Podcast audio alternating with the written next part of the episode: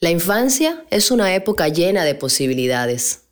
Es un tiempo de juegos, risas y aventuras, en el que las niñas empiezan a soñar sus proyectos de vida. Cuando pienso en mi infancia, recuerdo el origen de lo que decidí ser de grande, periodista. Y recuerdo que ese sueño se hizo realidad, con mucho esfuerzo y apoyo de mi familia. ¿Y tú? ¿Recuerdas los sueños de tu niñez? Una infancia así es la que deberían tener todas las niñas. Pero lamentablemente en América Latina y el Caribe esto no sucede. Según datos del Fondo de Población de Naciones Unidas, nuestra región es la única del mundo donde los embarazos de niñas menores de 15 años sigue en aumento. Se trata de un grave problema de salud pública y de derechos humanos. ¿Sabes cómo podemos cuidar a las niñas ante esta situación? Mi nombre es Dayana Monroy. Esto es Niñas, no madres. Las niñas merecen soñar y estudiar, tener aventuras y con amigas jugar. Un podcast que nos explica qué podemos hacer para proteger la salud y la vida de las niñas latinoamericanas. Porque son niñas no madres, como sociedad debemos escucharles. Porque son niñas no madres, merecen justicia. Porque son niñas no madres.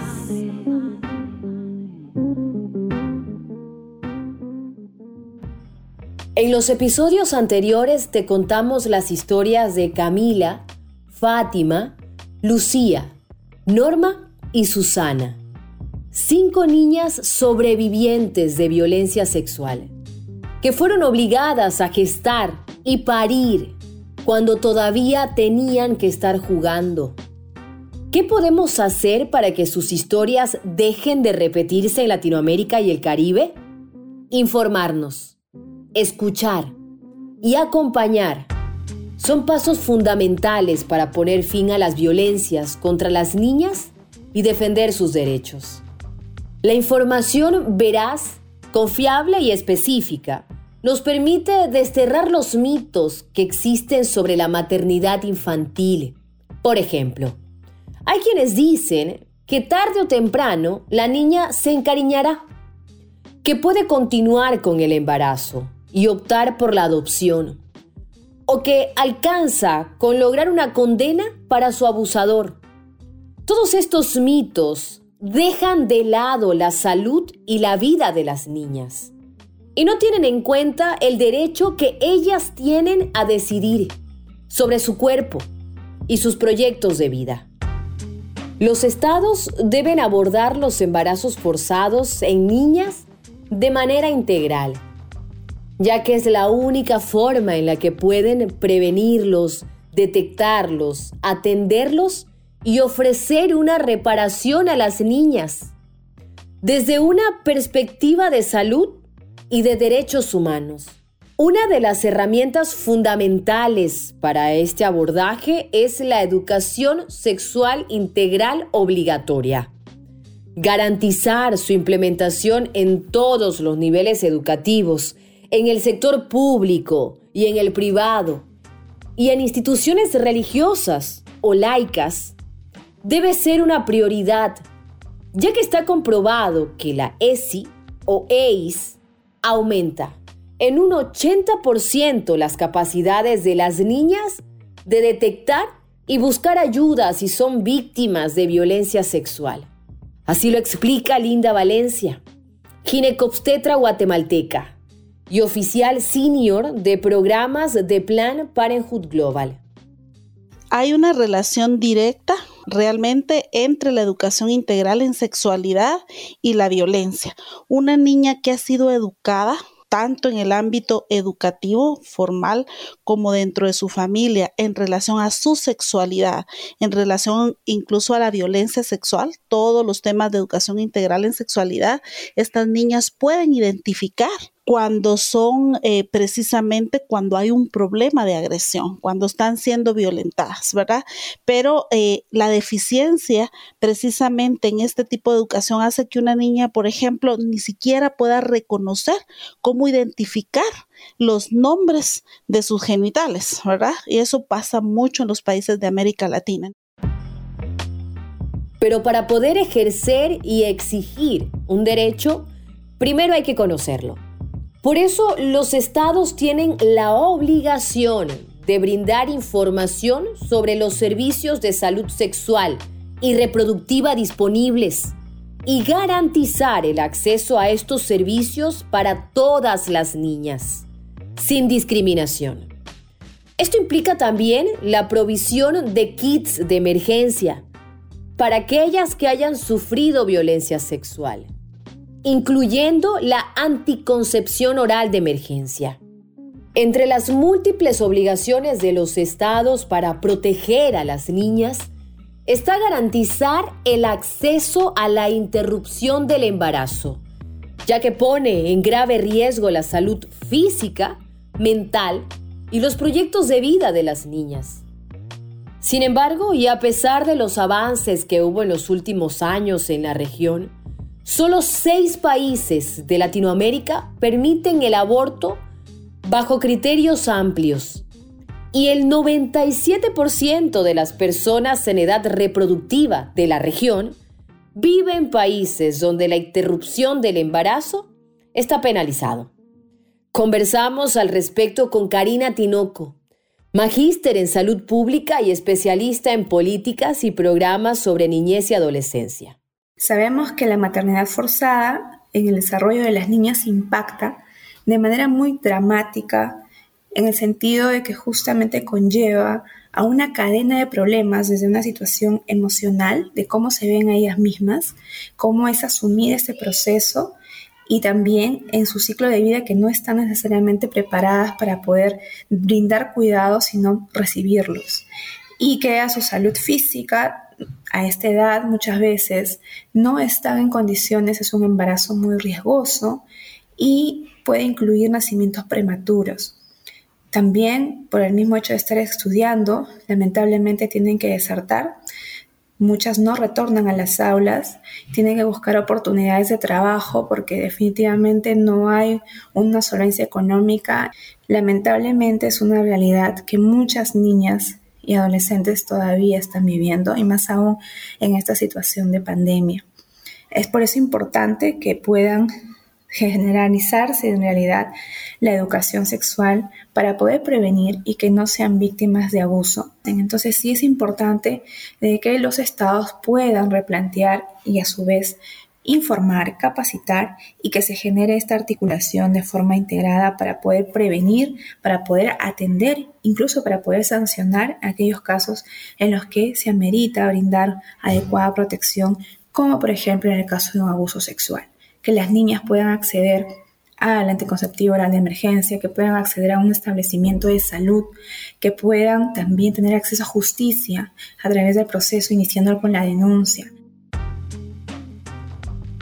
Como dice Karina, los estados de la región deben elaborar e implementar protocolos especializados para atender a las niñas que sufrieron violencia sexual incluyendo la atención especializada para aquellas que enfrentan embarazos resultado del abuso. En la mayoría de los países de América Latina, la interrupción del embarazo está permitida cuando la salud y la vida de la niña o mujer está en riesgo. Aplicar estos protocolos esenciales pueden salvar vidas. Además, Todas las personas que trabajan en el Estado, sobre todo en los sectores de salud y educación, tienen que recibir capacitaciones especializadas para poder identificar y denunciar la violencia. La justicia y reparación son fundamentales para que las niñas que fueron obligadas a ser madres puedan reconstruir un proyecto de vida continuar sus estudios y cumplir sus sueños. Bárbara Estracali, psicóloga especializada en el abordaje de traumas infantiles como el abuso sexual, sostiene que la justicia y reparación también son esenciales para que las niñas puedan enfrentar el trauma que significa el abuso sexual y el embarazo y maternidad forzada. ¿Por qué es importante el acceso a la justicia? porque estamos convencidos de que el acceso a la justicia eh, tiene que eh, eh, intervenir de manera efectiva para el acompañamiento integral a niñas víctimas de abuso sexual que llevan adelante un embarazo. Ante todo, el poder integrar lo que, lo que yo pienso como el bien, lo que, lo que nos han dicho desde que éramos muy chiquititos, que es el bien, que es el bien, que me cuidan, que me protegen, que yo estoy a salvo. Integrar esa idea es una idea, ¿sí? Eh, con la experiencia eh, se rompió. La, familia es lo primero, en el colegio estás a salvo, eh, nadie te va a hacer daño, pero pasó esto. Bueno, entonces viene la justicia y ordena, ¿qué ordena?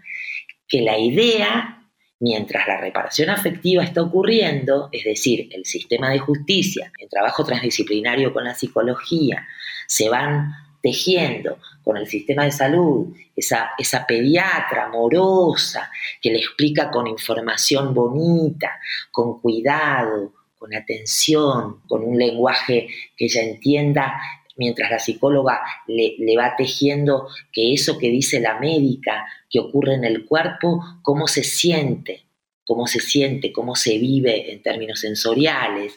Bueno, sistema de justicia va a decir, eso que sentís, eso que sentís, ese miedo que sentís, ese susto que te pegaste, este, eso que te dolió, eso que te duele, está mal.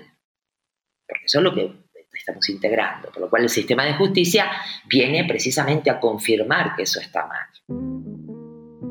Claro, no se trata solo de actuar después de las violencias. Debemos prevenir que las niñas latinoamericanas sean víctimas de abusos y discriminación. Los estados deben implementar programas y leyes para eliminar los prejuicios y estereotipos de género.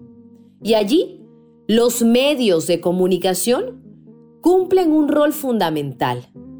Conversamos al respecto con la periodista Natalia Herrera. Siento yo que todavía dentro de los medios de comunicación en Latinoamérica tenemos que seguir fortaleciendo y entendiendo eso, es decir, que esas mujeres y niñas que deciden no maternar, interrumpir sus embarazos, porque no son deseados, porque no van de acuerdo a su proyecto de vida, porque hacen parte de violencias que muchas veces incluso están siendo normalizadas socialmente, esas vidas tienen que volver a, a cobrar forma, a tener voz y acercarse a, a, entender qué significa que una niña de 12 años ya no pueda dedicarse a jugar, a correr, a explorar, a aprender en la educación, en su colegio, en, en, sus espacios, sino que tenga que dedicarse a maternar. Es decir, esos impactos, esas vidas de además de mujeres y niñas que terminan en estos espirales de violencia supremamente estructurales, no están siendo visibilizadas y por eso sí siento que como periodistas y como medios de comunicación tenemos que seguir ahondando con sensibilidad y con formación en contar esas historias, en hacerlas visibles, en definitivamente ponernos en sus lugares, entender cómo fueron nuestras infancias y cómo son las infancias de esas mujeres y niñas que no han podido decidir. ¿Cómo es posible que ser niña sea tan difícil y tan doloroso en este mundo y cómo no vamos a seguir trabajando para que esas infancias sean cada vez infancias más plenas y más felices, ¿no? Maestras, personal de salud, funcionarios públicos, abogadas, medios de comunicación, familias y amigos. Garantizar que las niñas latinoamericanas puedan crecer y vivir libres de violencias es posible si actuamos entre todos y todas.